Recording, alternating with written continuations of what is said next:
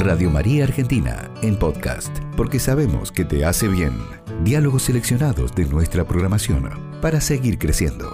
Ahora te invitamos a escuchar el podcast Psicoespiritualidad con Ángela Zanuti, licenciada en psicología, investigadora y miembro del consejo de redacción de la revista Criterio. A veces la gente cree que basta con dejar que los años transcurran para que la vida nos haga más sabios, más bondadosos y más seguros. Pero lo cierto es que los años pasan y la vejez no se encuentra muy a menudo más limitados, más cerrados a la vida o más empobrecidos interiormente. Ni ser joven es sinónimo de vitalidad y creatividad, ni ser viejo es sinónimo de madurez y sabiduría. Ahora, si miramos con atención y verdadero interés por descubrir, veremos que hay una fuerza que nos empuja a crecer y a desarrollarnos en todos los planos de nuestra existencia. Esto lo vimos mucho, ¿no? Es decir, el hilo conductor de todo lo que hemos eh, venido compartiendo. Es la motivación fundamental de la existencia, llegar a un desarrollo óptimo como seres humanos que somos. De hecho, pero toda la infelicidad, vamos a englobar todo dentro de esto, lo que es la infelicidad humana, es el resultado de lo que no desarrollamos Mm. porque se nos ha, nos ha sido dado un gran potencial. Esto lo ves claramente a nivel físico. No es lo mismo un cuerpo de un bebé que de un niño, de un adolescente o un adulto. Pero no sé si lo vemos y comprendemos en profundidad en el plano psíquico y emocional. Que también así, que también a nivel psíquico y emocional tenemos que crecer y evolucionar como crece nuestro cuerpo. ¿Qué es la madurez? ¿Somos maduros? Y si lo somos, ¿lo somos totalmente? Mm. Nuestra, nuestra existencia está hecha de ciclos vitales, ¿verdad? Y la madurez es completar cada uno de, de los ciclos que conforman nuestra vida. La madurez es completar ciclos, así de simple. Mm. Completar la niñez, la adolescencia, la adultez y llegar así a una, vez, a una vejez llena de sentido y plenitud. Nunca podemos dejar atrás un ciclo que no hayamos completado. Es la ley de la vida, maravillosa. Mm. Sin bases sólidas y adecuadas, nuestra vida adulta no hallará el equilibrio y la seguridad que tanto anhelamos. Por ejemplo, muchas muchas personas no han vivido, no han completado su pubertad. Una pubertad negada que encuentra tarde o temprano su momento, entonces vemos que nuestra sociedad está llena de adolescentes tardíos que atraviesan mm. su pubertad a los 30, a los 40, a los 50. ¿Se comprende? Sí, comprende, sí. Como vimos en todos los ciclos anteriores, las heridas o carencias más importantes, ya lo, lo, sabemos, obviamente, se producen en nuestra infancia, mm. lo cual impidió que completáramos nuestra niñez. Y lo que no se madura en su momento, se tiene que madurar sí o sí en algún otro momento de la vida. Por eso arrastramos carencias de una etapa a otra, porque no las completamos. Entonces llegamos a adultos con zonas o aspectos no completas o inmaduras. La inmadurez es algo que no se completó. Voy a centrarme, por supuesto que esto eh, serían miles de programas, pero como siempre es una invitación, o sea, son pequeñas reflexiones para invitar a, a, seguir reflexionando cada uno por su cuenta, ¿no? Bien me voy a centrar, en, por ejemplo, en, el rasgo central de la niñez. Uno de los rasgos, ¿no? Por supuesto, de, de la niñez es el egocentrismo. Es decir, cuanto más pequeño, cuanto más niño, más egocéntrico. ¿Por qué? Porque el egocentrismo es la primera, es la estructura más primitiva que tenemos, eh, madurativamente hablando, que sirve para la supervivencia. Viste que ahora está de moda hablar del ego, todas estas cosas, viste, y se repite sin saber qué se dice. El ego, el yo más primitivo, su función es eh, la supervivencia. Mm. Sin es, esa es la estructura instintiva, digamos la herencia animal, vamos a decir sintéticamente, sería para desarrollar, pero entonces, eso es, es, lo que nos permite la supervivencia. Por supuesto que no es todo, hay que seguir madurando, porque no solo estamos para sobrevivir, ¿verdad? Ahora, voy a dar un ejemplo. Si un bebé tiene hambre, para entender de qué se trata, si un bebé tiene hambre, no va a pensar, bueno, no, me callo porque mamá tiene que dormir. No, un niño, Claro, un niño tiene, en esos primeros años, los primeros tres años, se juega mucho la supervivencia. Entonces, un niño es, en esa etapa de la vida, tiene que ser dependiente y demandante. Ahora, ¿qué sucede? Sin una, sin una mirada atenta, empática de la madre o de los adultos que estén a su lado, ¿no? Que se adapten a sus necesidades y acompañen en ese, en esa demanda constante de supervivencia que tiene un bebé y un niño chiquitito, ¿qué sucede? Este niño va creciendo con un vacío de sí mismo.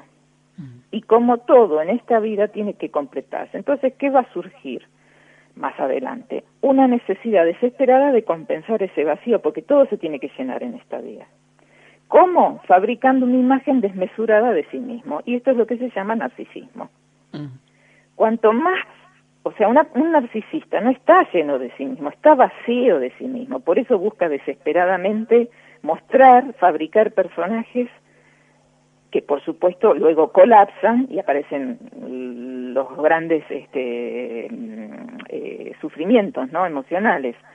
Cuanto más inmadura es una persona, más narcisista. Es qué quiere decir que está más centrado en sí mismo y vive encadenada a la mirada de los otros, esperando, ilusoriamente obviamente, que le llenen ese vacío.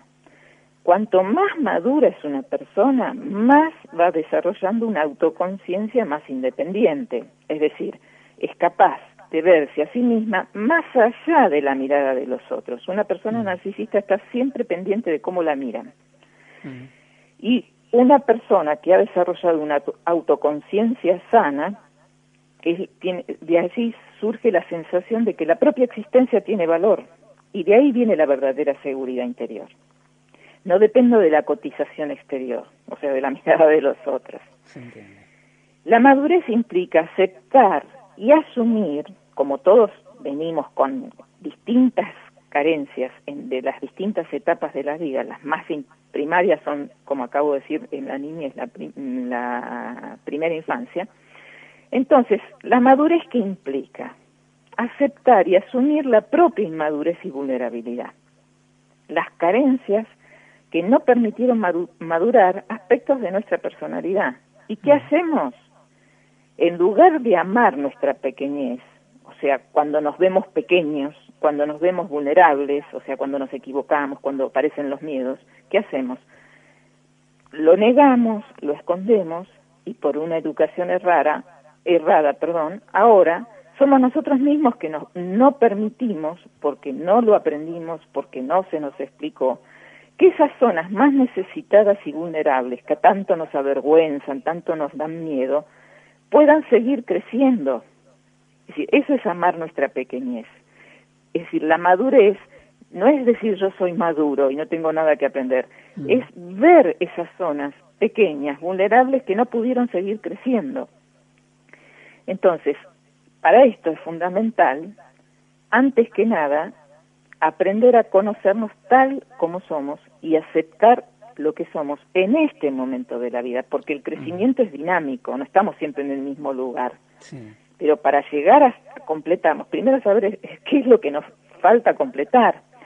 Y, y algo que es muy importante, eh, todos, todos, todos no hemos completado ni la niñez, ni la adolescencia, eh, ni la juventud. Pero me centraría más en, la niñez y la adolescencia, que son la base del edificio, digamos, ¿no? ¿Nadie lo completó?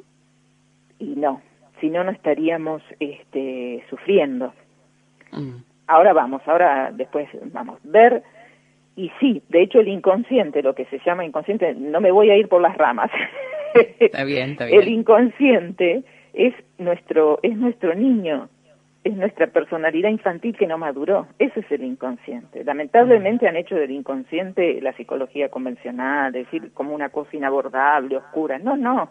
Y que ese niño todo el tiempo se está manifestando a través de nuestras nuestras heridas, digamos, nuestras necesidades no resueltas todo el tiempo están golpeando nuestra puerta. Pero bueno, vamos a ir ahora. Ver y ser conscientes con qué aspectos maduros o dones contamos y con qué aspectos inmaduros o carencias aún tenemos que desarrollar. Esto es asumir la responsabilidad, que significa que me toca a mí madurar aquello que aún no maduré. Eso es ser responsable. Me toca a mí, la parte que me toca a mí madurar. Es muy eh, común, hay muchas personas, vos los habrás escuchado, eh, ya sea en, una relación de pareja o en, un grupo, es decir, muchas personas que dicen todos tienen problemas menos yo. Bueno, eso, de eso estamos hablando. Para crecer y evolucionar, que esta es nuestra tarea en esta vida, esto es, esto es lo que tenemos que hacer en esta vida. Es preciso estar dispuestos a mirarse dentro y enfrentar de un modo consciente nuestras dificultades, es un aprendizaje y cualquier aprendizaje requiere esfuerzo y tiempo. Un esfuerzo que no es exigencia. Esto ya lo hablaremos en otro en otra charla, hablaremos de la exigencia, se confunde muy fácilmente el esfuerzo con la exigencia. Es como el esfuerzo es si vos querés tener un cuerpo eh, musculoso, bueno, tenés que hacer ejercicio. Mm. Si ya querés aprender un idioma y tenés que estudiar, eso es el esfuerzo. La exigencia es otra cosa, tiene que ver con la desvalorización que ya lo vamos a tratar.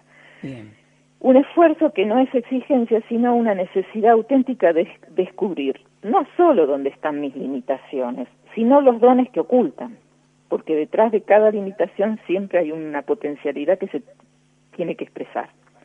Por eso es el camino más verdadero y gratificante. Una cosa fundamental que lo vamos a ir, nada del exterior me puede desarrollar. es decir, el verdadero desarrollo depende de mi trabajo interior. Es como ese ejemplo que siempre he dado, ¿no? Los frutos del árbol no vienen de afuera. Mm. ¿Mm? Nos pasamos una vida dormidos y pasivos frente a las circunstancias, a lo que nos va sucediendo, y a medida que nos comprometemos con nuestro desarrollo, asumimos una vida activa y consciente.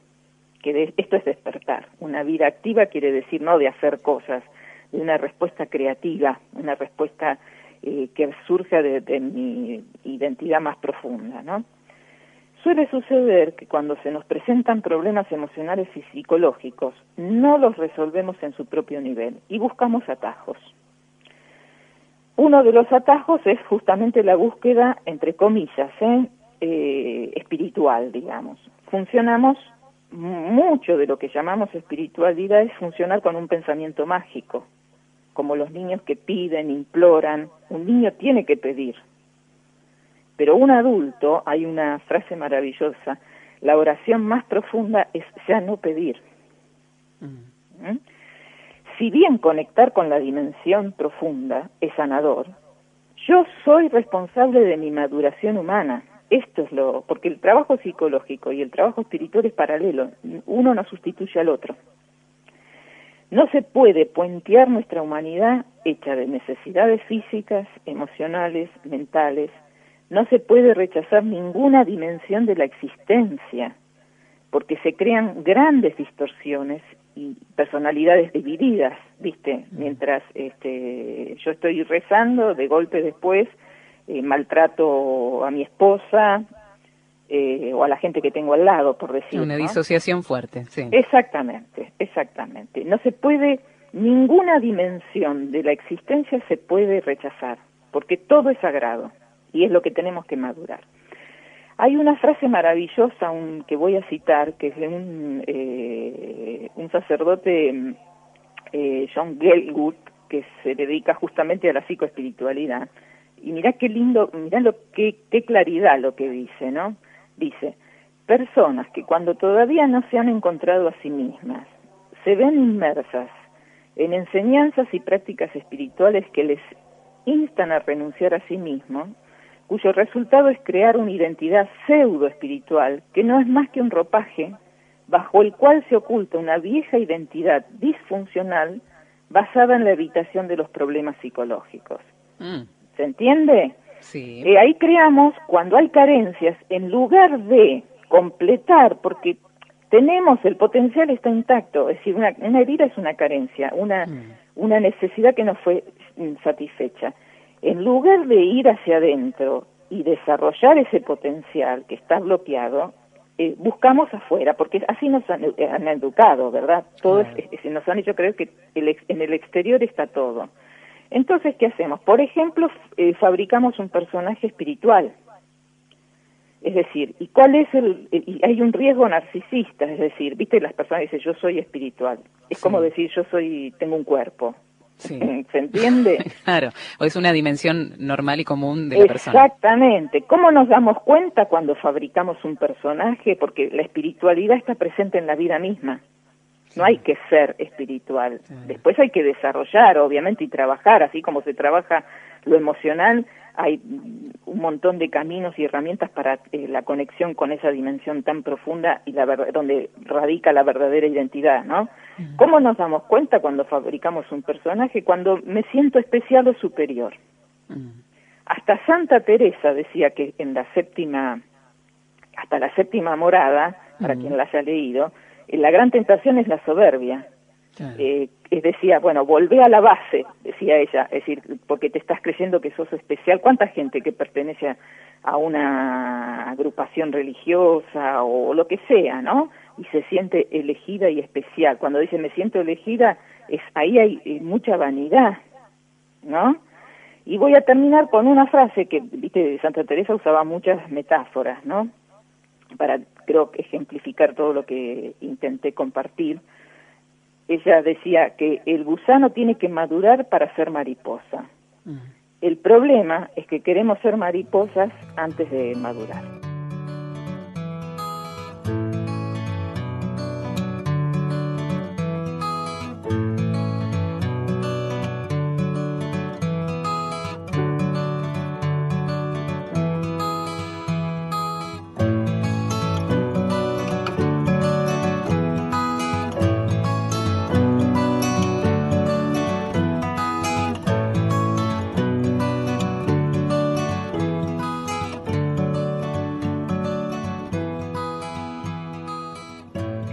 Algún día nos haremos mayores.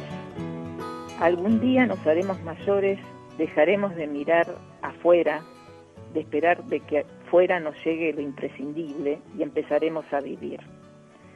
Algún día miraremos de frente el dolor que una vez guardó en su corazón ese niño eh, desconcertado que no podía entender por qué no lo veían, por qué el mundo a veces era tan raro, por qué había cosas más importantes que jugar juntos, quererse, cuidarse y escucharse, escucharse unos a otros.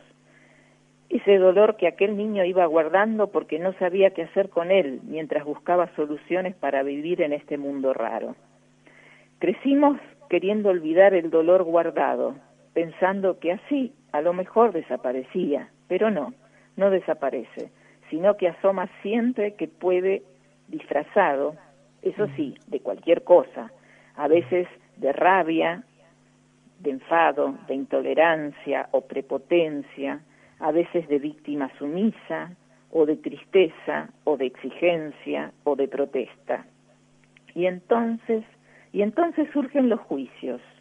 Qué fácil juzgar a alguien sin haber entrado antes en su corazón de niña. Si pudiéramos ver el corazón de cada uno, empezando por el nuestro, ese corazón chiquito, vulnerable e inocente, comprenderíamos tantas cosas. A lo mejor nuestro dolor se empezaría a disolver o quizás a transformar al descubrirse también en el corazón del otro, o tal vez, ¿por qué no?, empezaríamos a hacernos mayores de verdad, dejando de esperar y empezar a dar para empezar a dar, porque no es distinto mi dolor del tuyo, y solo darnos cuenta nos permite aliviar la carga que es la tuya y es la mía, porque el dolor, el dolor que yo creía tener bien guardado, solo mío, resulta estar expuesto y compartido. Hacernos mayores es atrevernos a zambullirnos de lleno en el dolor guardado sin buscar explicaciones ni culpables, abrazando y comprender que el amor que damos es sanador y que no tenemos que seguir esperando recibir aquello que no tuvimos en su momento, sino a empezar a darlo nosotros, ahora.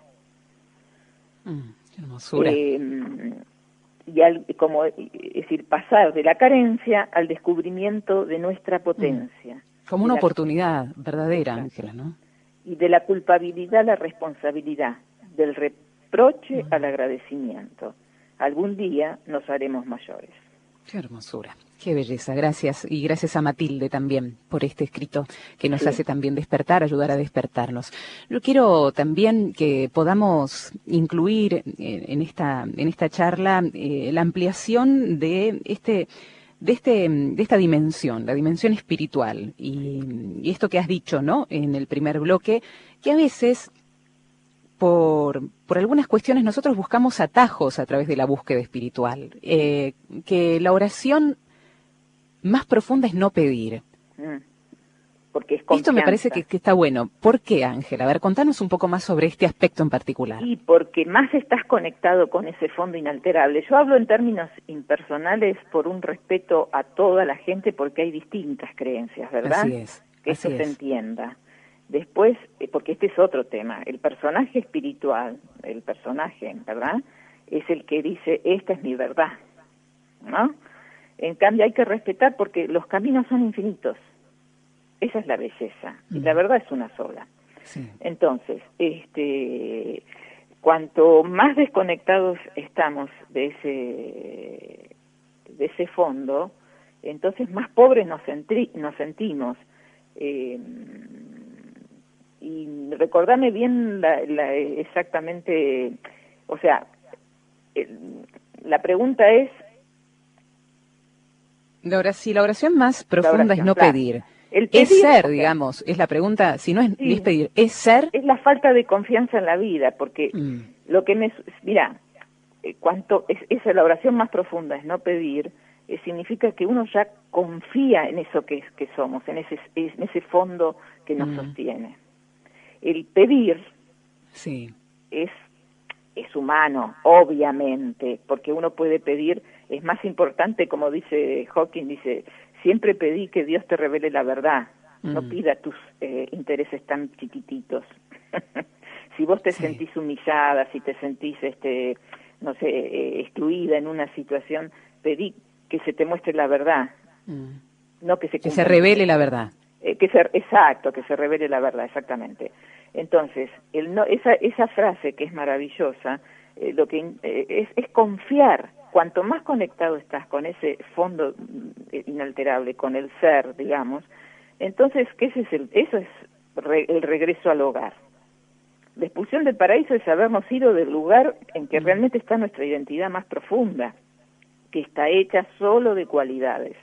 No hay dos realidades. Entonces, eh, el es la confianza. Una persona madura es confiada, que no es ser ingenuo, mm. sino la confianza es creer que lo que me está sucediendo es lo mejor que me puede suceder, porque hay una inteligencia amorosa que, eh, que va más allá y que mi mente no puede entender y que yo también estoy haciendo lo mejor que puedo, si soy honesta conmigo mismo. Tal cual, no es ser, una veleta, no es ser una veleta, digamos, que me pase lo que me pase y yo, bueno, hago lo que sea. No, no, hay una conciencia que hay que tener plena, ¿no? Ahí.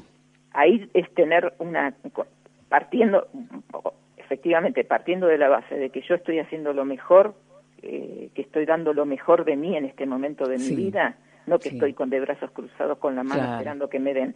Siempre, eso es ser una persona adulta y madura, que estoy con honestidad y con eh, la verdad es acerca de nosotros mismos, como decía Santa Teresa, es que yo en este momento estoy dando lo mejor que puedo de mí misma.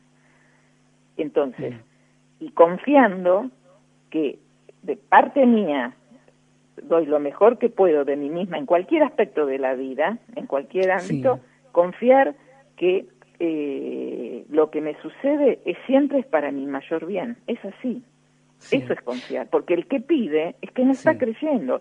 Fe, etimológicamente, la fe es eh, viene, no recuerdo bien si del arameo, no me acuerdo bien el, la lengua, pero es pistis, que significa confianza y perseverancia. Eso es fe. La gente confunde, la fe es una fuerza del alma, del ser, ¿no? Sí. No es una creencia. La creencia la tenemos en tanto eh, no vivimos lo que somos. Cuando vos lo sos, es, por eso la oración más profunda es, no pedir, porque lo mm. sos, porque sabes que eh, eh, el amor y la inteligencia amorosa te sostiene, ¿no? Mm. Vos decías que a veces la búsqueda espiritual es un atajo. ¿Por qué? Esto lo, yo recomiendo la lectura de este autor, John Gale e W E L L e W U U de este él tiene un libro que se llama Psicología del despertar, tiene muchos, ¿no? Y él habla, es, decime si no es genial, es extraordinario, porque obviamente tiene la experiencia eh, el del bypass espiritual. Ah, qué genial. claro.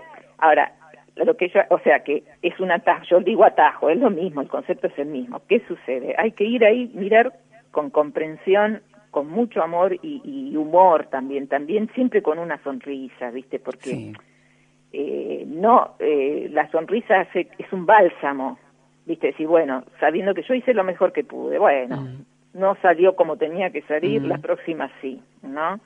Entonces, eh, ¿qué significa? Que uno eh, los, eh, se asusta de las carencias que tiene, porque no nos enseñaron a mirarnos adentro. Entonces, eh, uno se asusta, uy, ¿cómo puedo tener rabia? Uy, ¿cómo puedo tener envidia? Son sentimientos profundamente humanos que tienen que ver con las limitaciones de nuestra existencia. Entonces, todos esos sentimientos porque cuando vos estás contento, estás alegre, no, no, no, hay ningún problema. El, el, mm, digamos, el meollo, el problema se, se gatilla cuando eh, nos asaltan estas emociones que la gente llama negativas, que son las que desestabilizan. Entonces, en lugar de mirar y no va a pasar nada, o sea, sí, bueno, perfecto, acepto que tengo envidia. ¿La envidia qué es? Es ver en el otro lo que yo no puedo ver en mí. Yo tengo mm. lo mismo que el otro. Lo que pasa es que me vivo como carente, por ejemplo. Estoy dando un ejemplo. Mm, Entonces, sí, qué bueno. Mm. No, la envidia es eso, es decir, la envidia en el fondo es seguir viviéndome a mí como carente y en vez de ver que lo que hace el otro no es que tenga que hacer lo mismo, pero yo tengo las mismas este, potencialidades, pero no me mostraron que las tengo, las, me las hacen ver en el otro. Bueno, eso es todo un tema, ya lo vamos a ver con el tema. Está buenísimo eso. Ah, el tema de la comparación, que surge también de esa misma raíz, ¿no? La exigencia, la comparación, la envidia, la, en fin, la desvalorización, todo eso tiene que estar en ese mismo... Pero bueno, volviendo, vos sentís envidia, supónete, que es un sentimiento humano, es decir, Tal cual. Eh, no somos malos intrínsecamente. Lo que mm, estos sentimientos surgen porque no desarrollamos nuestra potencialidad. Es decir, te estoy dando el ejemplo del envidioso que es muy contundente. El envidioso no es que sea malo, es que nadie le avisó que él tiene las mismas riquezas. Y, hmm. lo hacen mirar siempre afuera, que al otro, el otro es bárbaro y yo soy un desastre. Entonces, eh, el punto es que cuando tenés un sentimiento de la envidia, sobre todo esos sentimientos que no están permitidos, no son bien vistos, este, nos asustamos y entonces los tapamos. ¿Y qué pasa? Si vos tapás, volvés a mandar al sótano, lejos de diluirse, se agiganta. Entonces la próxima vez voy a tener más envidia, de una manera cada vez más sofisticada, más este, arraigada. Entonces, eh, como nadie nos explica, no nos, nos explica que eso es desconexión de nuestros potenciales, es mm. decir, que vos tenés las mismas posibilidades para desarrollar. Entonces, nos asustamos y en lugar de quedarnos con eso, decir, bueno, perfecto, tengo envidia, y quedarte con ese sentimiento, permitir las emociones. ¿Te acordás, Vero, que yo lo he dicho, pero incansablemente, las emociones en este plano de la existencia en el que estamos, con un cuerpo, si tenemos un cuerpo, tenemos emociones, y las emociones son la puerta de entrada a ese fondo inmenso, inalterable que nos sostiene. Y también que, nacen, se desarrollan y mueren, que no son perennes. Claro, si vos lo sentís, permitís, lo vivís con conciencia. ¿Qué quiere decir vivir un sentimiento? No descargarlo hacia afuera, sino vivir el proceso interiormente. Eso es estar despierto. Entonces, hay, o lo descargamos hacia afuera o lo reprimimos hacia adentro. El tema es bancarse ese momento, sentirlo, bueno, y hasta hasta donde pueda, porque no es que tengo que explicar, siento esto, y el, si uno lo permite el proceso de sentir, se va diluyendo, lo dice Hawking, el famoso dejar ir, es eso, yo tengo bronca, no la descargues hacia afuera, no la reprimas, es lo mismo de, de inconveniente, quédate con ese sentimiento y vas a ver que hay alguien más este, fuerte, más potente que ese sentimiento, que es esa presencia silenciosa que observa y ver. A fuerza de ver, de ver, las cosas se, se modifican, que no es pensar. Nosotros enseguida queremos explicar por qué sentimos lo que sentimos. No, no expliques. Mm. El sentimiento después, yo siempre doy ejemplos, de golpe un día uno se levanta triste y no sabes por qué, porque no, no, no, no te diste cuenta, qué sé yo. Mm. Entonces, si vos haces, cuando uno está triste, la energía cambia. Entonces te acompañas, no dejas de hacer cosas, no te sentás en un sillón a ver, eh, a contemplar tu tristeza. Te, seguís tu vida, pero sabes que ese día estás triste, entonces te acompañas y no te vas a exigir más de lo común.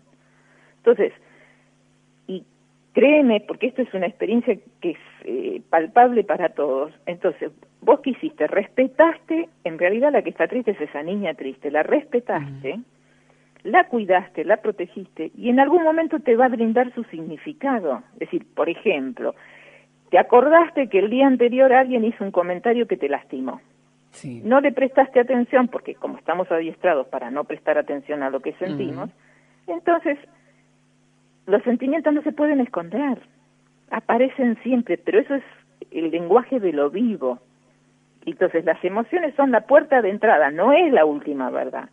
Las emociones nos cuentan de ese niño que quedó guardado en el sótano o de ese adolescente.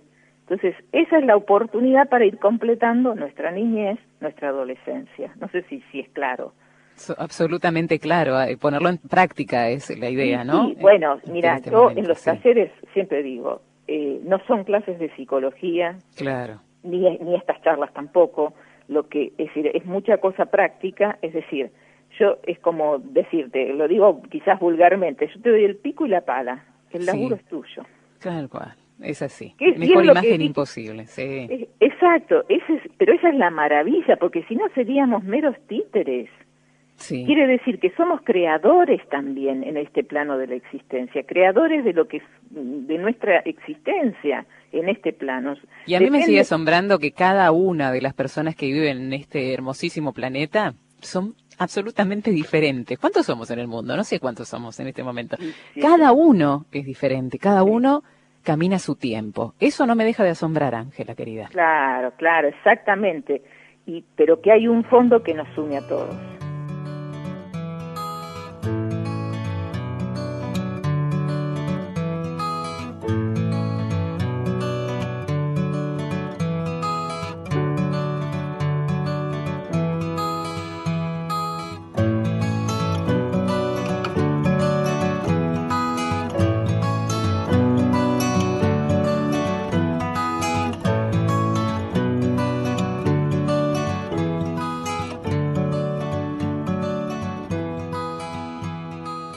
Psicología no se inventó con los psicólogos. Eh, porque es una dimensión, es como decir, eh, la espiritualidad está desde siempre, la, psicología está desde siempre. Entonces, eh, leyendo vos la vida y de gente muy, digamos, que ha madurado y todo eso, nadie madura por generación espontánea, maduras porque hay un trabajo interior. Es como, es abrazar tu humanidad, ¿no? ¿Te mm. acordás que lo, el, bueno, los ciclos trataron acerca de eso? Es decir, hay dos planos, ¿verdad? Está, hay un plano que es el plano del ser, del espíritu, es decir, le podemos poner el nombre eh, que, queremos según nuestra visión, etcétera, pero es un plano eh, totalmente mm, eh, invisible, si se quiere. Y está el plano de la existencia. En la existencia, ¿por qué se caracteriza? Por el tiempo y el espacio. Todo se tiene que desarrollar en ese plan, en el plano en que estamos nosotros, que es el que mm. conocemos nosotros. Entonces es el plano del ser y la existencia. Los dos están, están profundamente unidos, por supuesto, ¿no? Eh, entonces, en el plano de la existencia todo es dinámico, quiere decir que yo tengo que ir evolucionando. Evolucionar significa, ¿por qué hablamos de despertar? Es tomar conciencia de ese plano más que es, ese fondo inalterable, que repito, es el espíritu del ser, el, el, alma, lo que se quiera llamar, ese fondo inalterable, es despertar a ese fondo. Eh, justamente esa es una de las cosas que yo trabajo en los talleres, cómo nos desconectamos de ese fondo. Ese es el sufrimiento. es de estar desconectado de algo que ya somos. Por eso hablaba del personaje. El sufrimiento, uno dice, bueno, la, la vida está llena de sufrimiento. Sí, pero en la medida que uno se conecta con ese fondo, no es que no te pasan cosas, te siguen pasando cosas, pero no sos víctima de eso. Entonces, eh, es la desconexión de ese fondo inalterable, nuestra existencia, esa separación, eh, digamos como metáfora, la expulsión del paraíso, digamos, es, es esa separación lo que nos hace sufrir. Y una persona que va madurando, ¿cuál es la persona madura? La que desarrolla sus potenciales. Entonces, eh, de hecho, la diferencia entre los seres humanos es esa, es decir, eh, estamos cada uno estamos en un punto distinto del camino. Ahora, lo más importante es que todos, yo siempre lo he dicho, ¿viste? Todos estamos destinados a evolucionar, no es que unos son afortunados y otros no. La diferencia es el tiempo en que esto nos lleva. Claro, algunos vamos en coche, otros en tren, otros caminando. Exactamente, y no tiene importancia. Mm. Lo que sí tiene importancia, y esta es la maravilla, porque el plano de la existencia es como un reflejo de ese fondo inalterable, no es algo eh, ajeno. El tema es recrear eso que somos en este plano, eso, esas cualidades. Eh, mm. eh, ¿Se acuerdan que yo hablaba? Bueno, que en realidad la existencia está hecha solo de cualidades. Lo que nosotros llamamos defectos y por eso decía, son cualidades no desarrolladas, es decir, es como la luz y la, oscuridad, la oscuridad no tiene entidad, la, oscuridad es ausencia de luz. Eh, y lo mismo sucede con lo que nosotros llamamos defectos. Este, una persona tímida es una persona que no desarrolló su apertura, sí. por ejemplo, emocional. Y eso es lo que a vos llamás infelicidad. Eso es lo que vos llamás infelicidad. Lo que no desarrollamos es la infelicidad. Eso es. Exactamente. Y es cambiar el enfoque, Vero, porque este es, simplemente, viste, en alguna charla yo dije, el enfoque es todo. Nosotros hemos crecido. Eh, por ignorancia, por supuesto, y seguimos en ese molde de que solo el exterior nos desarrolla. El exterior es fundamental en los primeros años, porque como decíamos, un bebé necesita alimento, no solo el alimento material, sino también la, la mirada, si vos sos mirado te vas estructurando, ¿no? Es decir, los primeros años, luego, para poder, digamos, partir, arrancar, digamos, ¿no? La nafta para arrancar. Luego, el, el exterior lo único que hace es ofrecerte estímulos, pero solo lo que desarrollamos por nosotros mismos, que es producto de un trabajo de interior, o sea, por eso es importante mirar hacia adentro, eso es irreversible, eso no se pierde. En cambio, vos, por ejemplo, ganas un millón de dólares, por decir una tontera, ¿no? quizás para algunos no lo es. este, entonces, vos sentís una gran alegría, mm. pero eso después pasa, porque nada de lo que viene del exterior te puede ser gratificante, placentero, lo que sea, aunque que te elogien, pero la, la verdadera felicidad es aquella que viene desde adentro, porque es perenne. Entonces, el punto fundamental es que solo la felicidad es todo lo que desarrollamos, ese potencial que es, está hecho de felicidad, de amor y de potencia, de energía. Vos sabés que Santa Teresa, vos que la nombraste, yo la quiero mucho, la verdad que Santa Teresa la quiero mucho. Hay una clave que acá aparece que es el humus, que es la humildad, que es el barro, ¿no? Todos venimos de ahí. Y Santa Teresa decía, ¿qué es la humildad? Le preguntaban. La humildad es andar en verdad. Exacto. Es andar en la verdad de la vida, sin, sin esconder nada. Es decir, eh, que me cuesten las cosas y no esconderlos, que, que, tenga quizás algunas, algunas carencias varias y algunas heridas varias, y no esconder eso, ¿no? Eh, andar en verdad, me parece que hay una clave linda ahí, Ángela. Y es la verdad acerca de esto que yo decía, de ver dónde estamos en este momento de la vida y, y conocernos tal como estamos. O sea, una persona madura es la que sabe cuáles son sus dones y sus limitaciones, todavía lo que no hemos desarrollado. Por eso, para mí la clave es amar nuestra pequeñez, amarnos porque nadie quiere verse pequeño. Cuando decimos pequeño, no lo estoy diciendo en un sentido espiritual, sino la pequeñez, ese niño pequeño que quedó desamparado, que quedó lleno de miedo y que todavía nos sigue habitando. Todo lo que aparece, todas esas emociones que nos perturban, que nos hacen sufrir, eh, tienen que ver con esa eh, vulnerabilidad, porque una característica del niño es la vulnerabilidad, y esa vulnerabilidad persiste en nosotros porque justamente no pudimos madurar, amar nuestra pequeñez y cuando aparece, cuando nos equivocamos, cuando a estar atento cuando queremos sostener una imagen, que es el personaje, ¿viste? decir, yo voy a, yo soy bueno, eh, yo soy espiritual, es decir, eso es tapar una carencia, ¿por qué? Porque no se nos permitió eh, sentirnos este, egoístas, sentirnos eh, con limitaciones, es decir, esto que vos decís acertadamente de Santa Teresa, amar la verdad acerca de nosotros mismos, del momento, porque todo es cambiante, es decir, en este momento vos y yo estamos en un momento, nos encontramos dentro de un año sí. Eh, y estaremos en otro momento evolutivo. Totalmente. Entonces, por eso es verse y la importancia de mirarse hacia adentro. Nosotros estamos muy adiestrados para mirar siempre hacia afuera. Por eso eh, que además siempre nos estamos viendo a nosotros mismos. Todo lo que vemos en nosotros, todos los defectos que vemos en nosotros hablan más de nosotros. Es decir, porque uno ve como la, es decir, uno ve según el, estado de, despertar que tenga de conciencia. Si una persona, eh, esto lo hemos visto ya en los otros eh, ciclos, ¿no? Es decir, cuanto más pequeños nos sentimos, más eh, pequeñez, una persona, voy a dar ejemplos bien concretos. Sí, Primero y fundamental, cuando algo te duele es porque está tocando una herida. Si no, por ejemplo, Vero, yo te digo, che, te veo desmejorada, suponete, ¿no? Una cosa dicha sin ninguna intención, y vos te desestabiliza, y ¡ah! te asustás, y dices, ay, lo que me dijo y te duele, y te provoca bronca, bueno, eso es tuyo, eso estás tocando una herida, porque si yo si eso a vos, si eso vos no lo no, si vos lo tenés resuelto, lo tenés completado, te sentís segura, pasa. Y como todo pasa por una emoción. Por eso es la importancia de las emociones. Entonces, vos, eh, si te sentís, por ejemplo, una de tus heridas es no sentirte valorada, vos cómo vas a mirar a las personas, por lo importante o por lo insignificantes que son.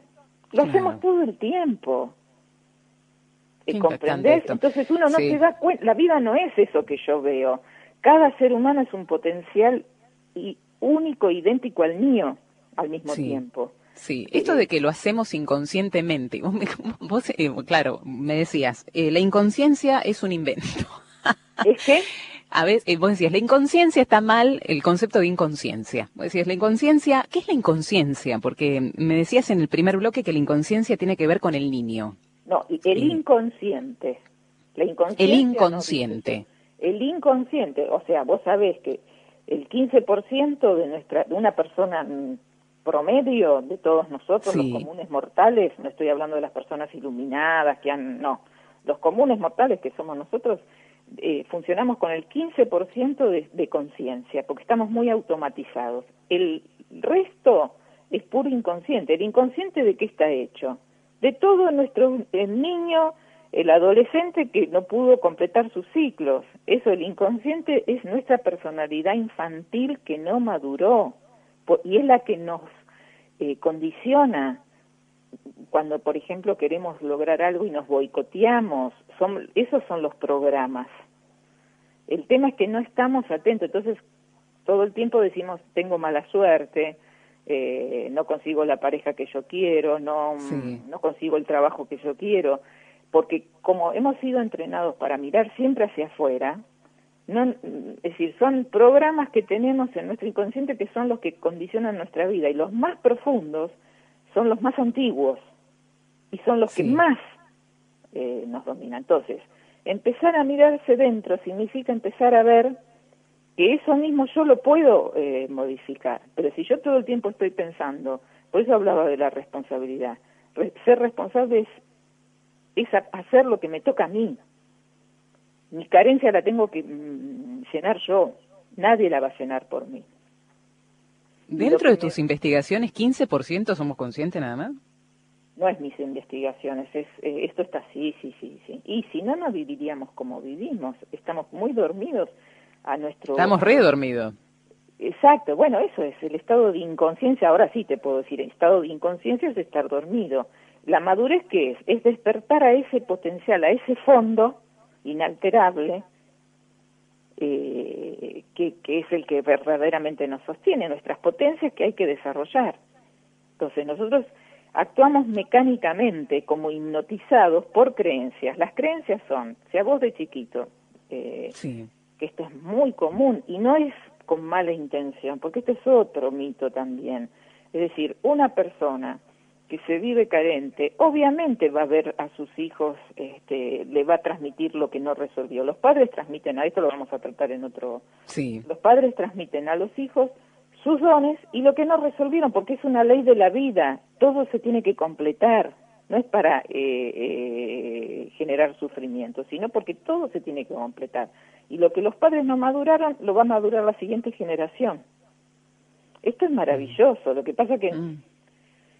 Bueno, eh, cuanto, por supuesto, la responsabilidad de ser padre, cuanto más un padre maduro, cuanto más maduro, menos sufrimiento va a generar en la generación que le sigue. Más maduro y más consciente, bueno, hay menos sufrimiento. Exacto. Madurar es, es, una persona despierta, no es tener cualidades especiales, porque todos tenemos cualidades. Entonces, el problema es que todo eh, lo atribuimos a que mi desarrollo depende del exterior. Es decir, yo me siento infeliz porque no me valoran. No, no el problema de valoración lo traes vos, ya desde que eras chiquito, porque es un programa que tenés, porque te hicieron creer que no eras valiosa, ahora sos vos que lo tenés que madurar dentro tuyo. Porque vos, esto se ve en los artistas famosos, qué sé yo, más populares, que de golpe eh, había un gran actor eh, que él estaba todo el tiempo en una depresión constante. Subía al escenario y era otra persona. Mm o sea, que vivía de la mirada de los otros y cuando bajaba la realidad, o sea, la vida cotidiana, se volvía a encontrar con ese vacío. Del narcisismo, que nos hablabas también. Claro, el narcisismo que tiene muy mala prensa, pero hay que mirar todo con compasión y, y, y saber que son carencias transitorias. Narcisismo, porque la gente cree que la persona narcisista es poderosa, está llena de sí, no, es muy carente, lo que pasa es que se cubre con un personaje. Eh, si no, no estaría tan pendiente, en eh, una persona narcisista no está tan pendiente de, que, de lo que opinan, del aplauso, de la mirada de aprobación. Tal cual, tal cual. La vida, el amor es compartir. Yo te doy algo de lo que puedo y tengo y vos me das otro algo y así nos enriquecemos. Radio María Argentina en podcast, porque sabemos que te hace bien. Esta producción fue posible gracias a la donación generosa de nuestros oyentes. Podés hacer tu colaboración económica a radiomaria.org.ar barra donar.